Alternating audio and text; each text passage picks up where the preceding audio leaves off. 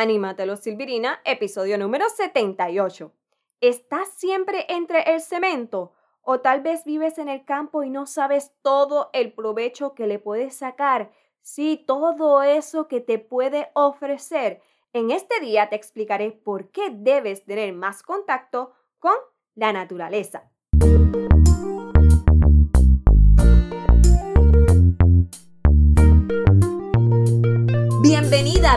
Bienvenido seas nuevamente a tu podcast Anímate a los Silvirina. Y si eres nueva o nuevo por aquí, te invito a que te quedes estos minutos y compartas conmigo. Siempre estaré para ti a través de tu plataforma favorita, ya sea en Apple Podcast, Spotify, Stitcher, YouTube y en Google Podcast. Y por supuesto, si te agrada lo que escuchas, sígueme, suscríbete para que te añadas a esta comunidad en la que tenemos como misión el animarnos. ¿A qué? Pues amarnos más, valorarnos más y por consiguiente a elevar esa motivación cada día más. Y claro está, tú y yo de la mano para lograrlo juntos.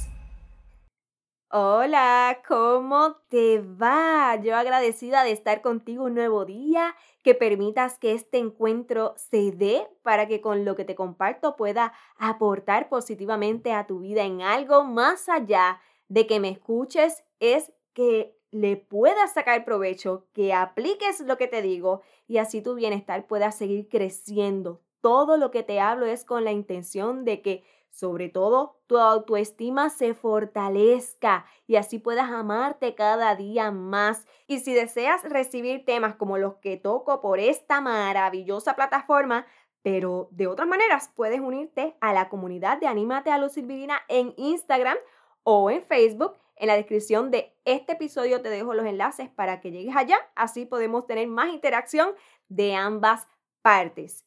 Y adentrándonos al tema de hoy, por más de 20 años viví en el campo, estuve rodeada de gallinas con sus pollitos, de lagartijos, de conejos que mi papá criaba para luego vender, vecinos que tenían caballos, cabras, vacas, Además, claro está, había mucha vegetación, plantas y árboles, muchos de ellos que daban frutos como quenepas, aguacate, guayabas, grosellas, mango, guanábanas, corazón, que es parecido a la guanábana por si no la conoce, toronjas, plátanos, bueno, que vivía en el paraíso y no lo sabía, pero más allá de eso, todo a mi alrededor era verde y hoy quiero compartir contigo por qué el que estés rodeada o rodeado de la naturaleza puede hacer mucho bien para ti. Y probablemente ya lo has experimentado, aunque si desconoces todo lo bueno que te puede traer, aquí voy a orientarte. Para eso estoy yo aquí. Antes quiero aclarar que aunque vivas en el campo, no necesariamente me refiero a ese tipo de escenario en el caso de que sea una comunidad con muchas viviendas, ruido por todas partes, personas de aquí para allá. No, en ese caso el efecto no sería el mismo. Me refiero más bien a lugares más tranquilos, despejados, un bosque, parques grandes, montañas y así por el estilo.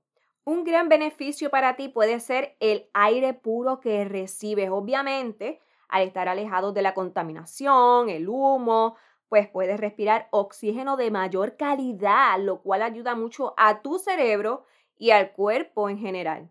Además de eso, te ofrece sonidos relajantes, los sonidos de las ramas de los árboles al hacer brisa, los pajaritos, el agua de los ríos o quebradas, todo eso brinda calma y automáticamente te sientes mejor. También te alejas de lo que te preocupa porque te desconectas y te olvidas por un rato de aquello que te inquieta y puede incluso hacer que recargues baterías con una mejor actitud para afrontar lo que te esté angustiando. Eso me pasaba mucho cuando en las tardes salía a caminar, lo hacía en una zona que sí tenía casas, pero todo era tan tranquilo y había tantos árboles grandísimos y verdes que me daba mucha paz y me olvidaba de las situaciones que me creaban tensión. Por otra parte, la concentración, al tener menos distracciones y más aire puro, como ya te había mencionado, pues se hace más fácil que te concentres. Incluso se ha notado que en ciertas escuelas que están más cerca de áreas naturales con vegetación, los estudiantes salen mejor académicamente. Adicional a eso, combates el estrés por todo eso que te enumeré antes, lo del aire puro, los sonidos de la naturaleza, pues disminuye. En efecto, este tipo de lugares son buenísimos para meditar y para practicar la atención plena. Me imagino que has visto muchas fotos en que muestran personas realizando actividades como esa cerca de un río, en tierras llenas de verdor y así por el estilo. Y hablando de eso, el tener contacto con la naturaleza te provee el escenario perfecto para encontrarte contigo misma o contigo mismo. Muchas personas hacen viajes a lugares lejanos con esa intención, pasan temporadas y todo para poder conectar con ellos mismos sin perturbaciones, sin ajetreo. Y está súper chévere, sin embargo, sin necesidad de irse extremadamente lejos, puedes planificar para lugares más cercanos en la naturaleza en el que puedas reflexionar sobre tu vida, decisiones importantes que debas tomar. Bueno, por otro lado, hacer actividades diferentes con tu familia, tener pasadías en lugares así, son experiencias diferentes que se guardan en la memoria y se recuerdan más tarde con mucho cariño. Sí, tal vez haya mosquitos, no hay buena conexión para los celulares, pero es cuestión de usar referente y asistir con la idea de que es para pasar un buen rato y no necesariamente pegado a los aparatos electrónicos, ¿ok? También está lo que es el precio o el costo. En la mayoría de estos lugares no tienes que pagar un centavo y en caso de que así lo sea, pues no es tan caro, aún con todos los beneficios que te trae. Y finalmente, mejora el rendimiento colectivo. En otras palabras, cuando un grupo de personas se reúne en lugares naturales por razones profesionales, de estudios, generalmente hay mayor ánimo, otra energía que hace que el interés y la labor que realicen sea mayor y mejor. Yo conozco entidades que han reunido a su personal en casas de campo y ahí tienen análisis de lecturas que previamente pues se habían asignado. Cada uno habla sobre cómo les va en el desarrollo de sus tareas, sus planes a futuro y les cae de show, quedan nuevos. Yo puedo dar fe de que si te conectas con la naturaleza, puedes obtener ventajas o beneficios como los que te acabo de mencionar. Te dije hace un rato lo de mis caminatas en las tardes luego de trabajar hace unos años, pero ahora mismo lo sigo viviendo. Varias veces a la semana vamos mi familia y yo al parque, caminamos, jugamos, nos sentamos a comer algo. Ves personas tranquilamente en lo mismo, algunas tomando sol, corriendo bicicleta, otras haciendo actividades un poco más intensas como jugando voleibol con amistades y familiares. Y las sensaciones que puedes sentir de estar en paz y resetear, en buen español, el resetear tu mente, pues ocurre sí o sí, por supuesto, con sus debidas precauciones. Tampoco es que vas a irte a una jungla, a un pantanal o algo así, ¿verdad? Tú, tú me entiendes. bueno, ahora, pues es momento del pensamiento del episodio de hoy. Es nada más y nada menos que de Albert Einstein y él dijo, Mira profundamente en la naturaleza y entonces comprenderás todo mejor. Mira profundamente en la naturaleza y entonces comprenderás todo mejor.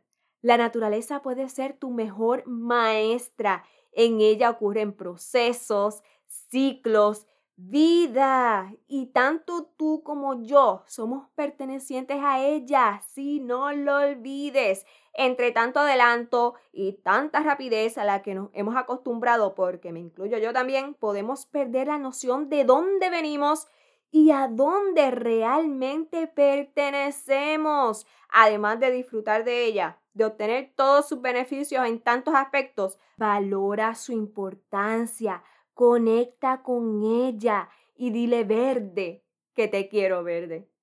Bueno, ya saldé contigo. Hace unos episodios atrás te había dicho que te hablaría de este tema y ya te cumplí. Yo espero que lo que te traje hoy haya sido de tu agrado. Si fue así, piensas que otras personas necesitan escuchar este tema de conectar con la naturaleza, compártele este episodio. Lo puedes incluir en las historias de tus redes sociales, en tu estado de Facebook, de WhatsApp, en los grupos en los que estés por allí mismo, por mensaje regular. En fin, la verdad es que hay muchas opciones y por supuesto, si me estás escuchando por iTunes, te agradeceré mucho que me puedas dejar una reseña con hasta 5 estrellas para conocer tu opinión y para que esta plataforma le muestre este podcast a más personas que buscan ampliar su corazoncito y su mentalidad. ¿Como quiénes? Pues como tú y como yo. Ah, y si deseas que toque algún tema relacionado con bienestar, con autoestima, con amor propio, siéntete en la confianza total de escribirme por mensaje directo por Instagram o por Facebook. Atender tu petición será más que un honor para mí. Mientras, un brevísimo adelanto del próximo episodio. ¿Es lo mismo autoestima y amor propio? Hmm, entérate que te voy a aclarar esa duda. Y nada, esto ha sido todo por el programa de hoy. Será hasta el próximo martes, mi Silvirín. Chao.